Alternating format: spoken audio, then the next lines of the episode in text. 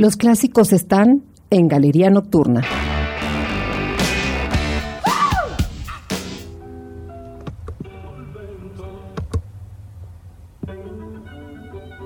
Galería Nocturna. Dal ministro degli esteri della Repubblica Irlandese a Belfast. El paso de una gran fantasía. De los sonidos que han aportado al planeta y haciendo la diferencia musical. Galería Nocturna celebra la existencia de este maravilloso mundo sonoro, creado en el siglo XX para el siglo XXI.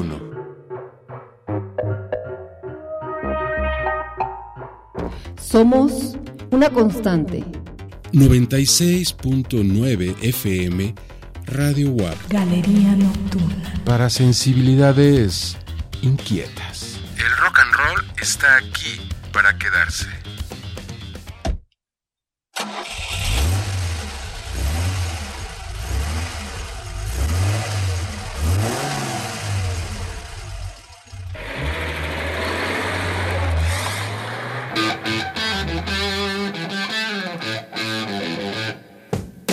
Damas y caballeros, es martes y estamos en esta semana celebrando los 50 años de Led Zeppelin y que bien merecido de estos grupos. Yo siempre he dicho con sentido, al menos, al menos de mi parte, Sí, pero al menos con sentido del turno de las 12. se entiende. S- Con sentido del turno de las 12 Led Zeppelin y que este, van a esc- a escuchar este día a ustedes en la- a la medianoche.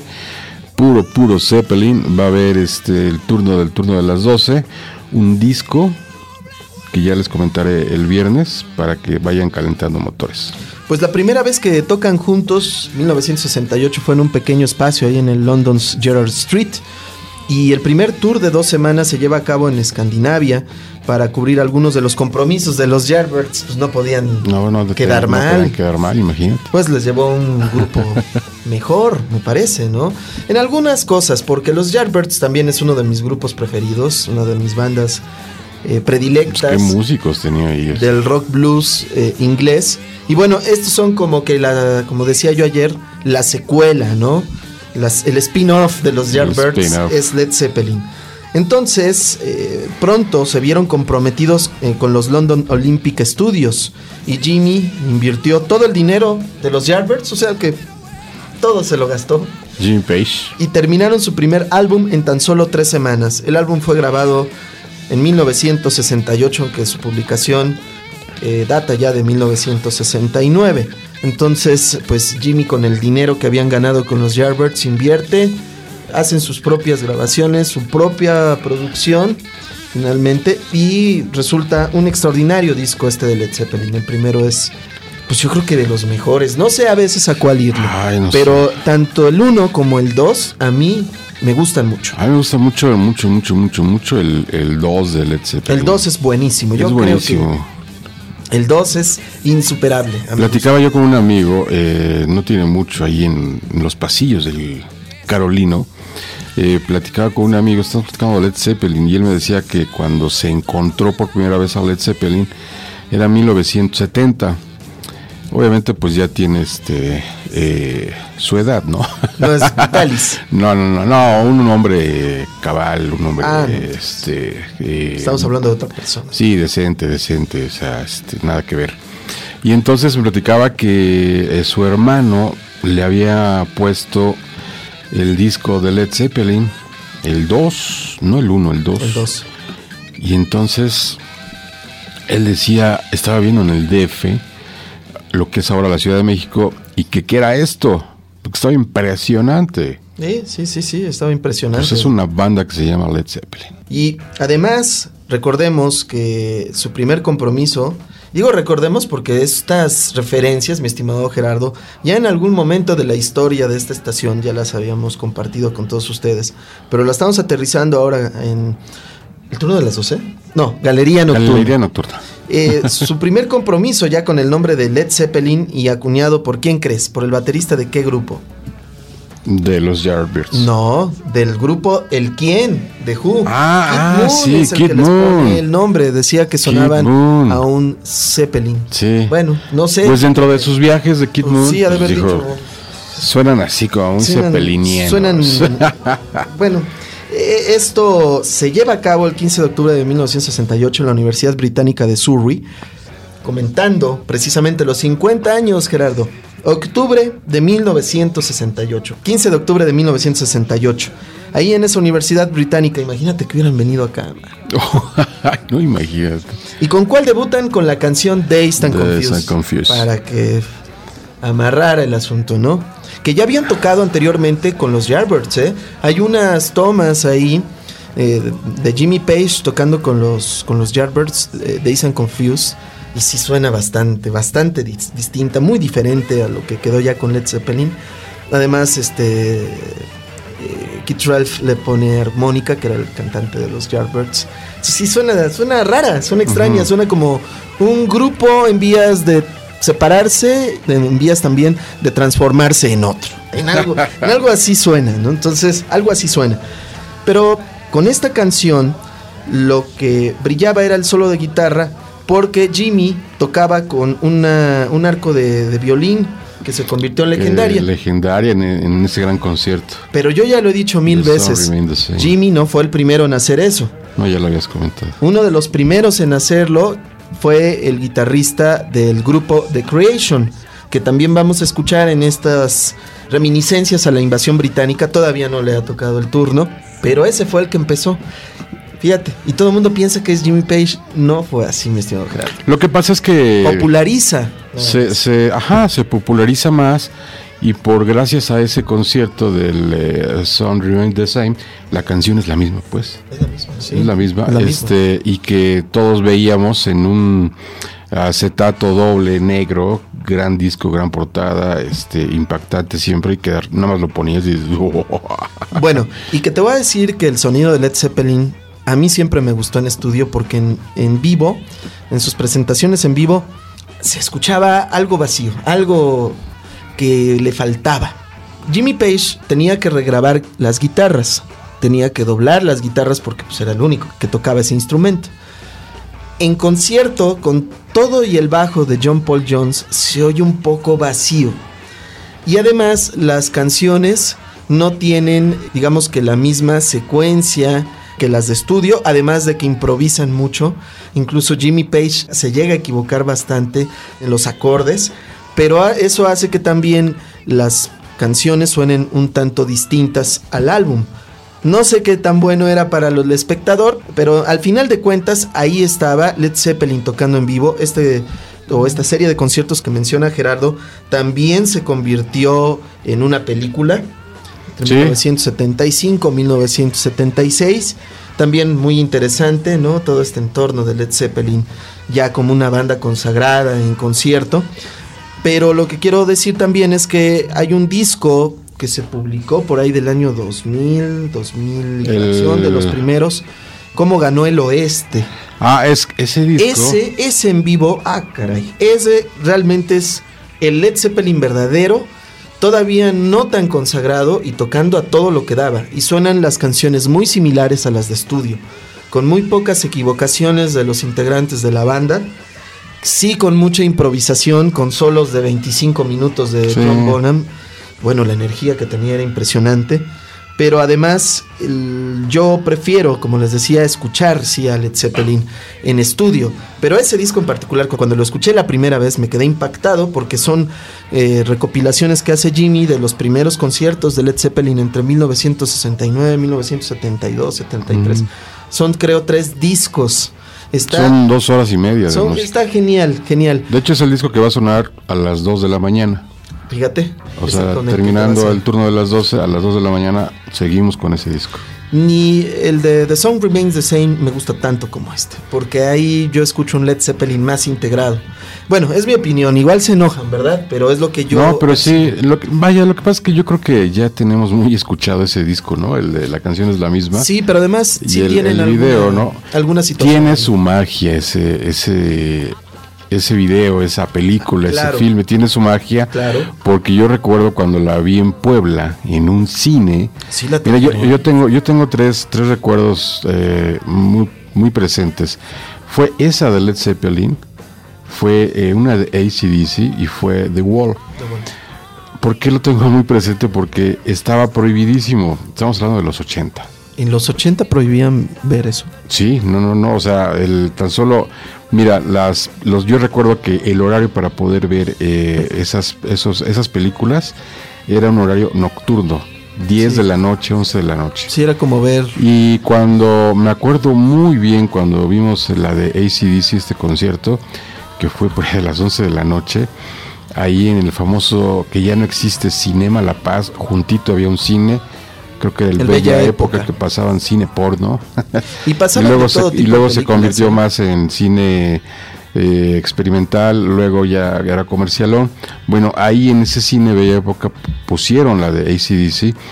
Eh, entrabas y realmente era una nata que veías ahí así y el olor era, era maravilloso, ¿no? Ya me imagino. Entonces, este. Como en concierto. Sí, sí, sí. eh, entonces, ya cuando salimos, adivina qué. Los azulejos ya estaban ahí parados para apañar, ¿no? Entonces hubo este apañón, hubo, estuvo feo, ¿no? Porque, o sea, estaban co- todavía con esa, esa historia de los hoyos funky de los 70, de los 60, ¿no? Después del 71, de este trágico 71 en la Ciudad de México. Pues estábamos, no sé, era 80 y algo, no recuerdo bien el año, pero eran los 80, vaya, yo, yo lo fui a ver. Y entonces era terriblemente feo porque, dices, oye, venimos a ver una película nada Sí, más. no, no, no, no tenía. O sea, no, no, no, no era, ya había, creo que ya había, ya había venido Queen, obviamente, ya había estado Queen en Puebla, pero eso eran películas. Sí. Y lo mismo pasó con The Wall, y lo mismo pasó con, este, ¿qué otra película te Ah, la de Led Zeppelin. Pues, mi estimado Gerardo, ya que comentas esto, vamos a escuchar Heartbreaker, ¿te parece? De inicio. Explosivo. ¿La puedes presentar Damas y caballeros, Headbreaker, ¿de qué disco viene? en el 2? En el 2. En el 2. En el 2, perdón, perdón, damas y caballeros, pero estamos con Led Zeppelin, semana zeppeliniana, aquí en el 96.9, Galería. en Galería Nocturna. Ya perdí el disco. Ya, ya lo perdiste, Gerardo. Está. Ya, ya, ahí está, ahí ahí está. está. Heartbreaker. Y la canción rolita deliciosa que vamos a escuchar se llama Heartbreaker en este disco número 2, Led Zeppelin, del año 1969, aquí en el 969.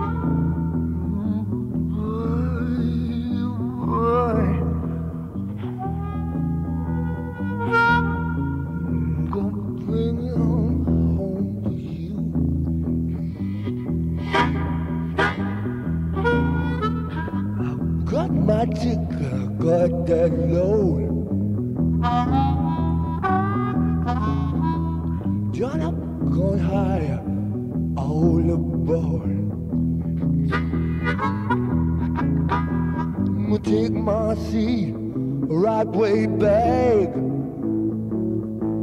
Ooh, yeah. I watch this train roll down the track.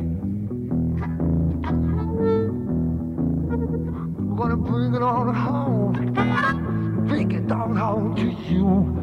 Watch out, watch out, memory.